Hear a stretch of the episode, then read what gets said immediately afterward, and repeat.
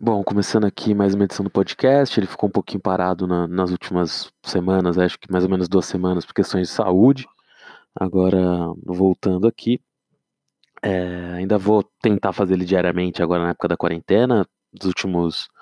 Não vai acabar que não vai ser todos os dias, né? Mas pelo menos umas três edições por semana, quatro, a depender de como as coisas forem evoluindo, e também pretendo fazer alguns especiais. Esse daqui especificamente acaba sendo um vai ser um podcast especial analisando um pouquinho essa última reunião da OPEC, né? Os efeitos do mercado de petróleo. Aí, a partir desse novo acordo que foi firmado entre os produtores ontem, né? Porque as negociações iam desde quinta, mas acabou sendo firmados ontem. Então, vamos fazer um pequeno panorama disso, como isso afeta as empresas listadas, como isso afeta é, todo o setor e como isso afeta até mesmo. Eu não vou entrar muito em energias renováveis, vou falar um pouquinho especificamente, já que estou falando do Brasil aqui, né, entrar um pouquinho no mercado também das empresas listadas em bolsa de cana-de-açúcar, de etanol, mas de forma um pouquinho mais breve, não vai ser uma análise tão longa, a análise vai ser mais aqui mesmo do que representou esse acordo, do que deve acontecer com o mercado de petróleo e como isso pode influenciar a Petrobras e as outras empresas ligadas ao setor na bolsa. Bom, vamos lá. Para começar, acho que é necessário trazer aí um pouquinho. Eu até já falei aqui num, num, outro episódio sobre a guerra de preços, né, que a Rússia e a Arábia Saudita fizeram, mas vou voltar um pouquinho aqui só para dar um breve contexto rápido mesmo. É, Rússia e Arábia Saudita tiveram ali algum. Só voltando mais, vamos lá. Em 2014, o preço do petróleo chegou a bater mais de 100 dólares, né? Ou seja, um preço altíssimo. E dentro disso, uh, se criou ali uma motivação, né, porque o preço estava muito alto, de, de outros produtores acharem outras maneiras de, de, se explorar petróleo, digamos assim. Com isso veio a técnica do fracking, né, que acabou virando o gás de schist, o shale gas nos Estados Unidos. N não só isso, né, mas digamos também se, enfim, com esse preço tão alto do, do petróleo, você tem um certo incentivo a energias renováveis e outras coisas, mas o fato é, se, a, a tecnologia do fracking ali, né, que é, que acaba gerando o gás de xisto, que foi desenvolvida principalmente nos Estados Unidos, acabou entrando, e com isso os preços caíram um pouco, uh, e Rússia e Arábia Saudita ali, dentro desse, dessa dinâmica, baixaram preços, principalmente a Arábia Saudita, para tentar tirar a indústria uh, de fracking ali, né, da jogada, ou seja, tirar esses produtores norte-americanos ali do mercado que isso acabou gerando, porque eles tinham, eles, só para explicar também agora já no começo, esses produtores norte-americanos têm custos sensivelmente mais altos os que realizam fracking do que a Arábia Saudita e a própria Rússia. Embora o custo da Arábia Saudita seja um dos mais baixos do mundo, a Rússia ali também tem custos mais baixos que a indústria norte-americana.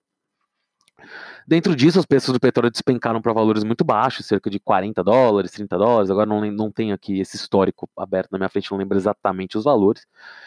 Mas dentro disso, acabou se firmando um acordo entre a OPEP, né, que é a Organização dos Países Produtores e Exportadores de Petróleo, e a Rússia e algumas outras nações, para se reduzir né, a, a produção de todos esses países de forma a aumentar um pouco o preço do petróleo. E esse acordo ali que foi sendo renovado e durou até março de 2020, né, a última versão dele previa ali 2,1 milhões de barris cortados ali. E em março de 2020, a Arábia Saudita, já tendo em vista ali, apesar do corona ainda não estar na atual conjuntura, né? Porque agora a gente tem boa parte do mundo paralisado, talvez uma parte da Ásia ali, China, talvez a Coreia do Sul, voltam um pouquinho à normalidade, mas a gente tem boa parte da Europa parada por causa do coronavírus, os Estados Unidos parado, o, no hemisfério sul, Brasil parado, né? Então acho que boa parte do não está tendo um consumo de petróleo, porque boa parte dos países não estão tendo uma vida normal. E mesmo os que estão é, voltando ali é, é, até essa normalidade, ainda, claro, não operam, não operam como normalmente antes da crise, então, claro, o consumo de petróleo caiu bastante. Dentro desse cenário, uh, ainda antes de todo esse, essa, esse cenário que temos hoje com o mundo praticamente paralisado, a Arábia Saudita propôs um corte adicional de barris de petróleo de 1,5 milhão à Rússia e aos outros países que faziam parte do acordo. A Rússia não topou, o acordo acabou e com isso a Saudi Aramco, a empresa ali de petróleo do reino do, da Arábia Saudita, baixou os preços de forma violentíssima, né? Porque na verdade a Rússia, de acordo dizem as fontes, até toparia manter o antigo acordo de corte ali de, um, de 2,1 milhões de barris entre todos que estavam no acordo, que eram diversos países. A Rússia não, a Arábia Saudita não topou e agressivamente cortou os preços do petróleo, uh, o preço dos barri, do barril de petróleo que ela vende, em todos os continentes, né, principalmente ali na Ásia e na Europa, para tentar uh, prejudicar, inclusive, os russos e com isso, claro, o, o efeito também acaba atingindo ali os produtores justamente de de gás de xisto norte-americanos, de shale gas. E a curiosidade é que eles já vinham com um nível de endividamento muito alto, né? Por questões de investimentos, boa parte das empresas ali que, que produziam shale gas estavam ali com endividamento muito alto. Então, uh, com a queda do preço do petróleo, inclusive a sobrevivência de parte dessas empresas poderia estar em risco, né? De forma bastante uh, uma ameaça real à continuidade dessa indústria nos Estados Unidos enquanto os preços estivessem tão baixos. Embora, claro, a, a outra guerra de preços lá para trás também nos demonstrou o seguinte: quando os preços caem muito, o fracking para, boa parte dessas empresas até algumas quebram, mas as maiores ali acabam sobrevivendo, e, e se os preços sobem, elas acabam voltando ao mercado. Então também não é tão simples extirpar isso do mercado, digamos assim, definitivamente. De toda forma, os preços ficaram muito baixos, mas uh, com o aumento da demanda ali no mundo, a gente também chega num cenário em que, claro, a Arábia Saudita e a Rússia poderiam prolongar essa briga por mais tempo, mas os gastos dos governos agora para reativar as economias, os pacotes, como a gente teve esses 2 trilhões nos Estados Unidos, os 750 bilhões de euros na Alemanha, os brasileiros aí também, né? Enfim, esses diversos pacotes para reestímulos de economia, para preservar empregos, para tentar dar uma renda universal para as pessoas enquanto não é possível trabalhar, geram custos públicos, né? E boa parte desses países envolvidos nesses acordos precisam de um preço do barril de petróleo elevado para conseguir ter um não ter um déficit fiscal. Claro que aí tem duas coisas. Uma coisa é o déficit fiscal, que é o que a gente chama aqui no Brasil de superávit primário, ou déficit fiscal primário, que seriam ali se as contas fecham ou não do governo. Estou sendo muito simplista aqui, se o economista estiver ouvindo, claro que tem como aprofundar mais nisso, tá? E talvez até algum termo técnico aqui, por eu estar falando muito rápido, pode até sair um pouco truncado ou errado, mas é mais um, uma definição mais simples. E o outro também é a balança de pagamentos, ou seja, o que eu quero dizer com balança de pagamentos? Né? O que o país exporta e importa. É, então, nesse caso, alguns países precisam de um barril um pouquinho mais baixo para ter ali superávit de, no valor das suas exportações, mas acho que o valor mais importante é o fiscal. Bom, dentro desse cenário, a gente chegou ali, na verdade, numa situação em que a pessoa aparentemente. Claro que a Arábia Saudita com certeza estava incomodada com a situação do barril de petróleo tão baixo. Eh, o barril de petróleo chegou a valer baixo de 20 dólares ali. Só lembrando que a gente tem dois balizadores aí do mercado de, de barril de petróleo. Um é o Brent, né, que é negociado em Londres, e o outro é o WTI, que é o. Seria ali o petróleo norte-americano, digamos assim, que tem um desconto nos últimos tempos em relação ao Brent, o WTI principalmente depois da, dessa queda abrupta dos preços. Bom, na verdade, uma das pessoas mais interessadas em fazer o acordo era o Donald Trump, que até é uma ironia, né? Porque o Donald Trump, antes de ser eleito, criticava muito ao PEP, que era, um, que era um cartel, era tudo consertado e tudo mais. E na verdade, o Trump começou a falar tanto com a Arábia Saudita quanto para a Rússia para tentar se colocar como intermediador de um acordo.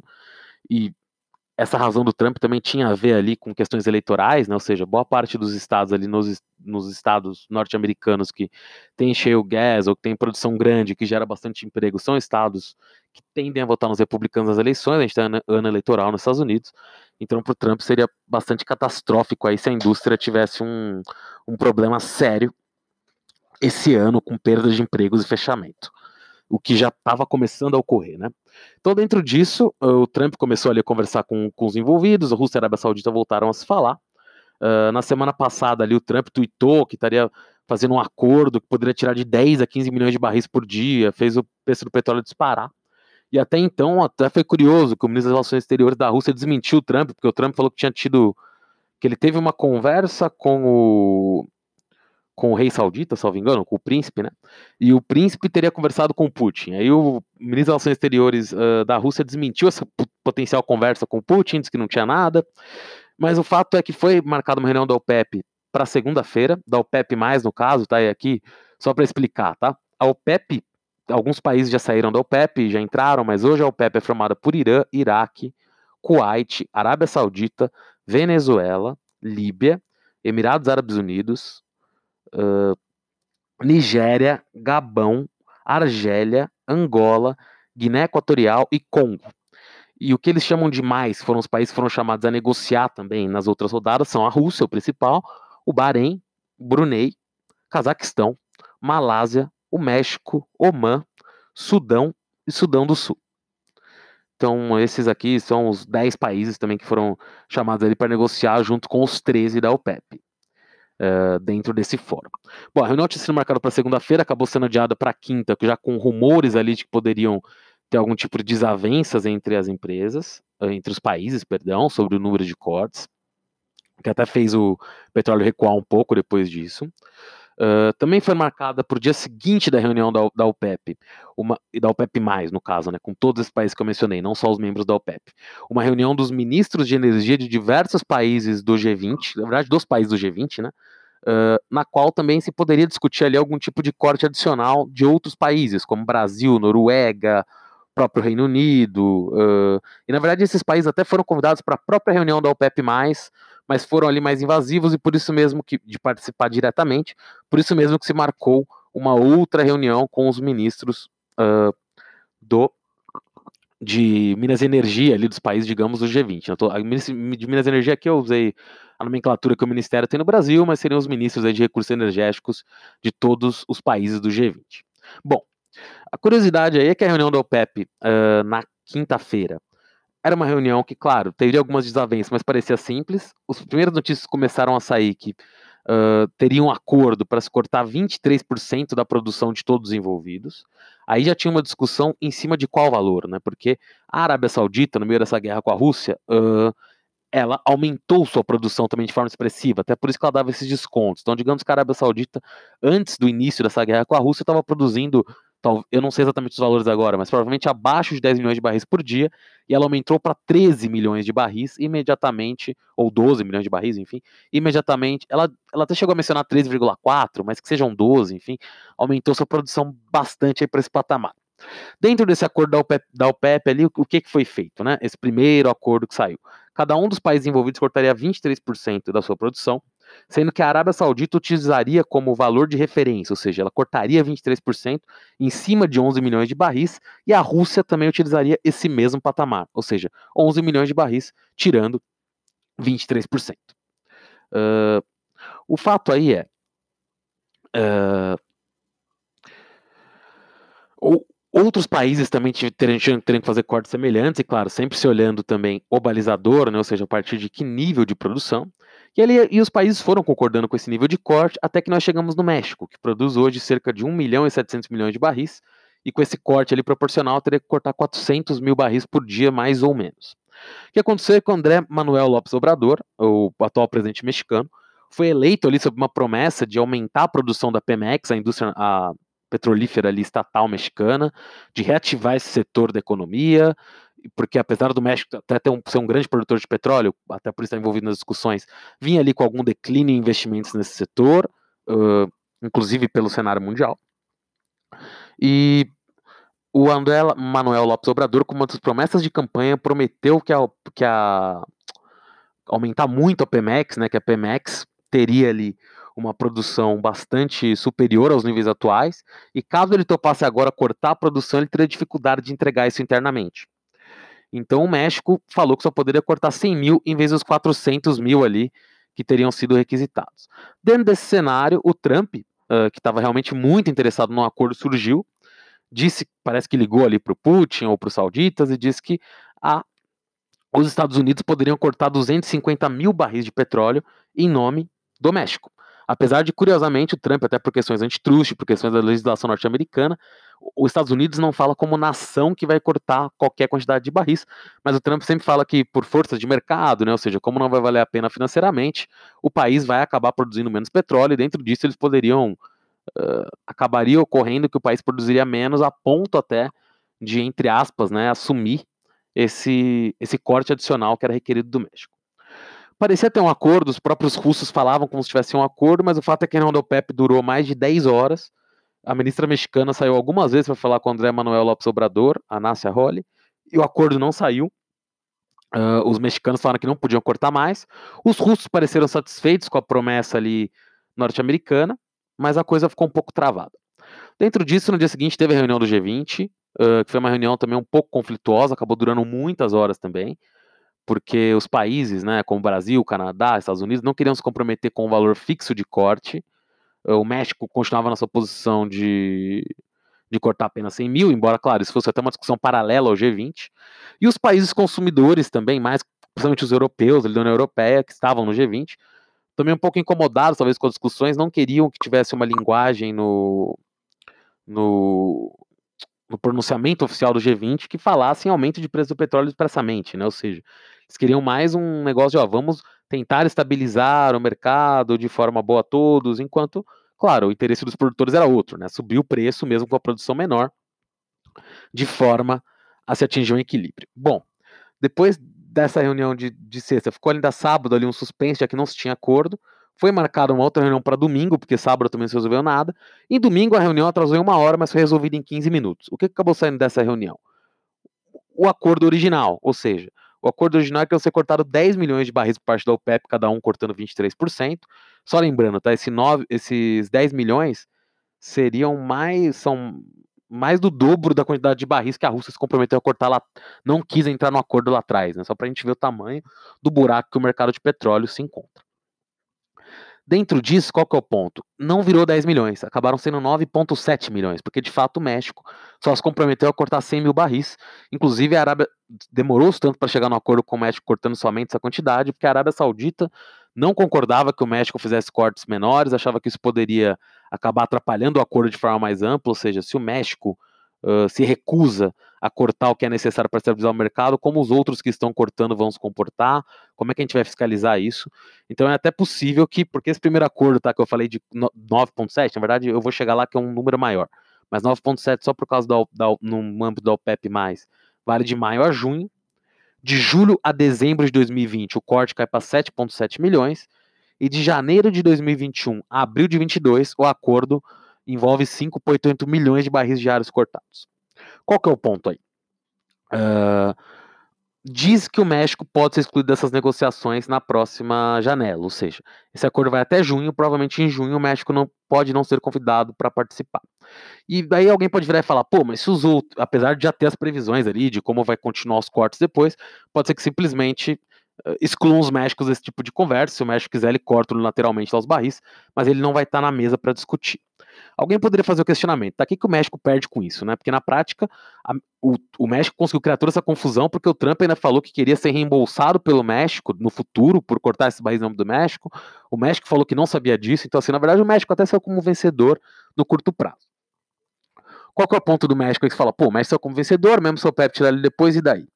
A grande questão é, quando você está na mesa, você pode negociar o que vai ser cortado ou não, e esses produtores, até por uma questão geográfica, não vendem nas mesmas localidades. Ou seja, o que a Arábia Saudita fez quando estava em guerra com a Rússia no petróleo? Aplicou os maiores descontos na Ásia e na Europa, que é onde a Rússia tinha a maior parte das suas vendas. Ou seja, caso os mexicanos uh, saiam da OPEP, é possível que os membros da OPEP, de forma deliberada, deem maiores descontos para uh, consumidores, né? Desculpa, o México nem faz parte da OPEP, mas sai do âmbito da OPEP+, é possível que eles ataquem ali, digamos, os maiores consumidores mexicanos, né? De forma a dificultar a venda do produto com o México, o México é obrigado a voltar para a mesa. Então o México tem essa ameaça aí no futuro, embora o México seja um dos países mais bem posicionados com puts, né? Isso também foi uma coisa que surgiu no final de semana. O que, que é isso? O México tem proteções, redes, né? Uh, na verdade, nem putz, seria redeamento mesmo, né? Que nem, por exemplo, a PetroRio tem. A PetroRio tem um redeamento que no primeiro trimestre acabou agora, todos os barris de petróleo que ela vendeu poderiam ser vendidos no mínimo a 60 dólares. Ou seja, mesmo com o barril de petróleo atingindo 20 alguns meses, a PetroRio vendeu tudo por 60 dólares. Uh, o governo mexicano tem heads bastante grandes ali, né?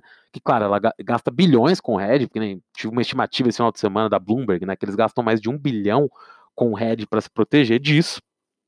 Uh, mas que nem quando teve a outra guerra ali dos preços, eles ganharam 5 bilhões em um ano, apesar de gastar todo esse valor com head, porque eles puderam vender o petróleo a preço superior. Então isso também dá uma segurança ali para o México comprar essa briga nesse momento. O fato é, o acordo foi fechado, Uh, muita gente falava ali de 10 a 15 milhões. O acordo acabou sendo 9,7, mais 3,7 de outros produtores, que no caso são o Brasil com 200 mil. O Canadá não quis falar valores. O Brasil, na verdade, não quis entrar no acordo, mas a Petrobras já cortou 200 mil barris. Então a gente soma ali 200 mil barris do Brasil. A gente tem ali o Canadá que não quis falar em valores, mas foi dito que o Canadá vai cortar um milhão. E a gente tem 2,7 dos Estados Unidos que poderia cortar ainda mais. que, que a gente tem adicionalmente a isso? É, a gente tem que, na verdade, a Arábia Saudita, Emirados Árabes Unidos, os seus, os seus aliados mais próximos ali no caso, né, e o, e o Kuwait, uh, tinham uma produção superior a, ao nível em que foi cortado. Ou seja, digamos que, na verdade, a Arábia Saudita cortou sua produção em cima de um patamar de 11 milhões, estava produzindo 13 por dia. Os Emirados Árabes cortaram 23% em cima de determinado nível, mas estavam produzindo mais. O Kuwait também. Então a gente pegando sobre essa produção, na verdade, eles cortaram mais 2 milhões do que a produção deles de abril. Então a produção a partir de maio dessas empresas, lembrando que a gente ainda está em abril, né? Mas o referencial foi o, mês, foi o mês de abril e março. Então, digamos que eles estavam produzindo mais ainda do que o que entrou na contagem. Então, efetivamente está sendo cortado e incluiu mais 2 milhões. Com isso, a gente já chega próximo ali, 10 mais 6,7 mais 2, a gente já chega em 15,4 milhões, mais ou menos, tirando os 300 mil barris do México. Se eu supor que os Estados Unidos de fato vai cortar isso, a gente chega em 15,7. Qual que é o ponto além disso? Os Estados Unidos, através ali de suas reservas, uh, os Estados Unidos tem reservas, né, de, de petróleo, né, enfim, para casos de guerra, armazenamento, tudo mais. E o governo diz que vai comprar nos próximos dois meses de forma muito agressiva petróleo, que também vai tirar parte desse, desse petróleo de circulação. Com isso, o corte poderia chegar a 19, 20 milhões, que nem o Trump falou hoje num tweet dele. Qual que foi o ponto? Depois de todo esse acordo, depois de todas essas contas, e lembrando que a gente tem um monte de países aí com situações complicadas, o ministro da Nigéria que está com dificuldade de fechar as contas, que esperava que o petróleo subisse 15 dólares depois do acordo, sendo que o petróleo estava valendo 30, né? E hoje a gente já viu o petróleo subir 4, cair 5, enfim. Então, foi só uma torcida mesmo desse ministro, embora no médio prazo seja mais complexo. A Aranco né, também soltou os preços do petróleo que ela, que, ela, que ela vai aplicar no mês de maio, quando já está valendo o acordo hoje. E o curioso é que ela continuou dando descontos agressivos na Ásia, um pouco menos agressivos na Europa, embora na Europa até um, e, e, subiu um pouquinho os preços nos Estados Unidos, na Europa sim. Então acho que até o Javier Blas, o principal repórter da Bloomberg para energia, falou muito bem que no, com relação, até por causa de toda a briga com o Trump, o Trump pressionou muito o príncipe saudita para fazer o acordo. A Arábia Saudita aumentou um pouquinho seus preços nos Estados Unidos, de forma a dar um respiro aos produtores norte-americanos, embora tenha sido um aumento baixo. Baixou os preços de forma agressiva na Ásia, que hoje é o principal mercado, inclusive, porque vem, enfim, não vou aqui entrar no mérito da epidemia, tá? Porque eu não sei julgar isso, mas parece ser um mercado está se recuperando de forma um pouquinho mais rápida, até por ter sofrido a primeira epidemia, especial, especial a China, que eu tô falando, tá? Então lá você teria, teria o potencial de ter uma demanda um pouquinho maior, com as coisas um pouquinho mais próximas, digamos, do, da normalidade, entre aspas. Então, você tem ali o interesse em dar esse desconto para a China e para os asiáticos, que é onde vai ter demanda. E na Europa, que é onde ela se digladia mais com a Rússia, ela manteve ali os preços, mas uh, com, com pequenos descontos para alguns tipos de petróleo, né? Que você tem petróleo leve, petróleo pesado. Então isso variou conforme o tipo do petróleo também. Isso foi um sinal do que também da Arábia Saudita? Que olha, se o pessoal quiser descumprir o acordo, uh, talvez não valha a pena, porque se você quiser produzir mais petróleo, você já vai ter para quem vender. Uma das razões também que esse acordo foi feito é que não se tem mais onde armazenar petróleo no mundo. Tem a noção, ou seja, o excedente de petróleo é tão grande que não tinha mais onde fazer storage, não tinha mais onde armazenar. Os russos não tinham tanto lugar para armazenar petróleo assim também. Então, uh, não, não tem muito para onde correr, ainda mais com a Arábia Saudita dando esse tipo de desconto, você quer dizer, olha, se quiser produzir mais, você vai ter onde colocar esse petróleo. Então também é uma forma da Arábia Saudita fazer o acordo valer, né? Claro que para o médio prazo ela própria tende a pro não produzir mais, mas aumentar um pouco seus preços, mas antes ela tem, tem que assegurar que os outros vão cumprir o acordo. Uh, eu acho que na verdade a parte mais curiosa do acordo é ele ir até 2022, ou seja, esses três primeiros meses tem um corte muito duro que deve ser acompanhado ali ainda do do governo norte-americano comprando petróleo de forma agressiva, o, o governo chinês também disse algo sobre aumentar suas reservas, né, as compras da China vinham aumentando. Aí você tem depois ainda um cenário intermediário com 7,7 milhões até o final desse ano, que ainda são cortes bastante grandes, e claro, a gente não sabe quando o mundo como um todo vai voltar à normalidade, mas digamos que até dezembro se espera que as coisas estejam mais próximas do normal, e ainda assim tem um corte grande ano que vem. Ou seja, eu diria que os cortes até dezembro e até 2022 são mais importantes para a estabilização do mercado do que esses de agora, que esses de agora são muito fortes, mas eles duram só três meses, dois meses. Então, assim, eles são justamente para se tirar o excesso do mercado quando se tem o corona muito forte. O problema é, já tem muito petróleo armazenado, os armazéns estão cheios, tem refinaria cheia de petróleo para usar, então você vai ter que tirar esse excesso do mercado. Por isso que você precisa ter um corte contínuo por quase três anos aí, na verdade, se a gente for pensar, né? Que vale até janeiro de 22, começando em abril, em maio, perdão. perto de dois anos, é um pouco mais de um ano e meio. Então, nesse cenário, vamos lá ser um pouquinho mais objetivo, que eu falei, falei, falei, chegando agora no final para o mercado acionário mesmo. Uh, bom, é isso que eu falei, né? Acho que a médio prazo a perspectiva do petróleo melhora. A Petrobras é uma empresa muito eficiente, vai continuar investindo no pré-sal. Acho que a Petrobras não posso dizer que está barata, ela já teve barata, mas ainda a médio prazo, 16 reais parece um bom ponto de entrada. Acho que o petróleo tende a subir no médio prazo. A PetroRio e a Petrobras têm um custo de produção muito baixo, né? Então, assim, e vem fazer, teve questões ali de diminuir o pessoal, ou seja, está fazendo uma gestão ali cuidadosa em termos de custos, o que sempre é positivo para os acionistas. Uh, a PetroRio tinha a questão do redeamento até março, até junho, a PetroRio tem redeamento de mais ou menos metade das suas vendas também, então ainda deve ter um bom trimestre, apesar de tudo. O petróleo acima de 30 dólares é bem fundamental para a PetroRio continuar seus investimentos. E a PetroRio ainda é uma empresa pequena, né? Então as empresas pequenas ainda têm esse benefício, entre aspas, de nem serem levadas tanto em consideração quando se chega num acordo desses, né? Ou seja, o acordo cobrado do Brasil era em relação à Petrobras, né? As pessoas nem pensam em PetroRio, em Enalta, que também tem o campo de Atlanta, ou mesmo na Domo, que veio subindo de forma até repentina nos últimos dias. Então a gente teve uma recuperação das cotações de todas essas empresas.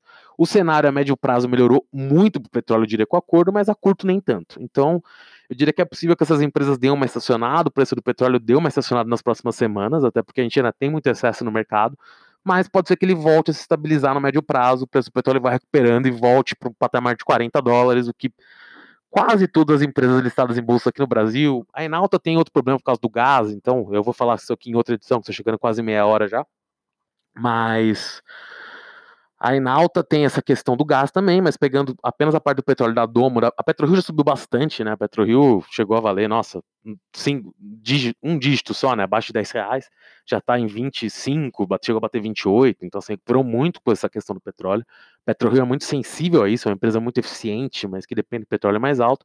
E a Domo, que chegou num acordo com a PetroRio para para fazer ali investimento em Tubarão Martelo, né, que é o campo vizinho do povo uh, também tende a se beneficiar, por isso a subida expressiva. E ela precisava do petróleo acima de 30 dólares para continuar esses investimentos a curto prazo. E tudo indica que eles devem continuar, claro, se respeitando que está todo mundo uh, segurando o caixa. Então esses investimentos devem demorar um pouquinho mais.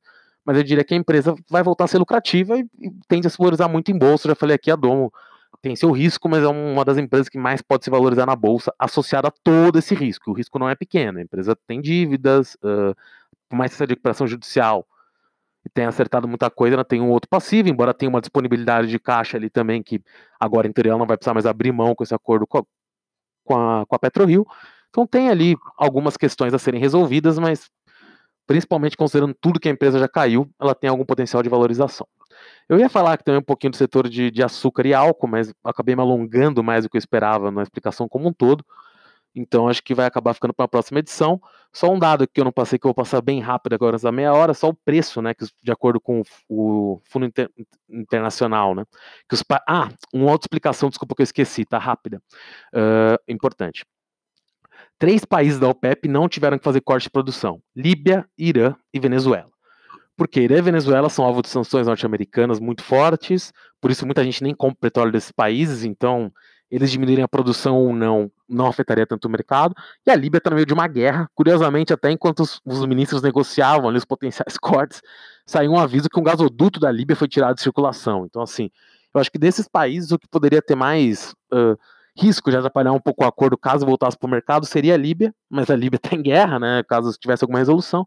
O Irã e a Venezuela, por causa das sanções, têm menos potencial para fazer isso.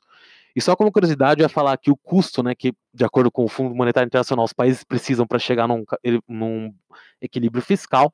A Argélia precisa de um barril de petróleo a 109 dólares, o Bahrein a 91 dólares. Aí entre o Irã, que é bem curioso, o Irã em 2017 precisava de um barril de petróleo a 64 dólares. Depois das sanções que já estão aí durando dois anos, hoje precisa dele a 194 dólares. E a Arábia Saudita 83 e a Rússia não tem um valor ali no Fundo Monetário Internacional, mas as estimativas são que a Rússia precisaria de um petróleo a 40 dólares, então a Rússia seria mais bem posicionada com o petróleo nesses valores. Bom, por hoje é só, chegando em meia hora, vou parar por aqui. Vou tentar fazer uma edição amanhã já falando um pouco de outros setores, inclusive de açúcar e álcool. Valeu!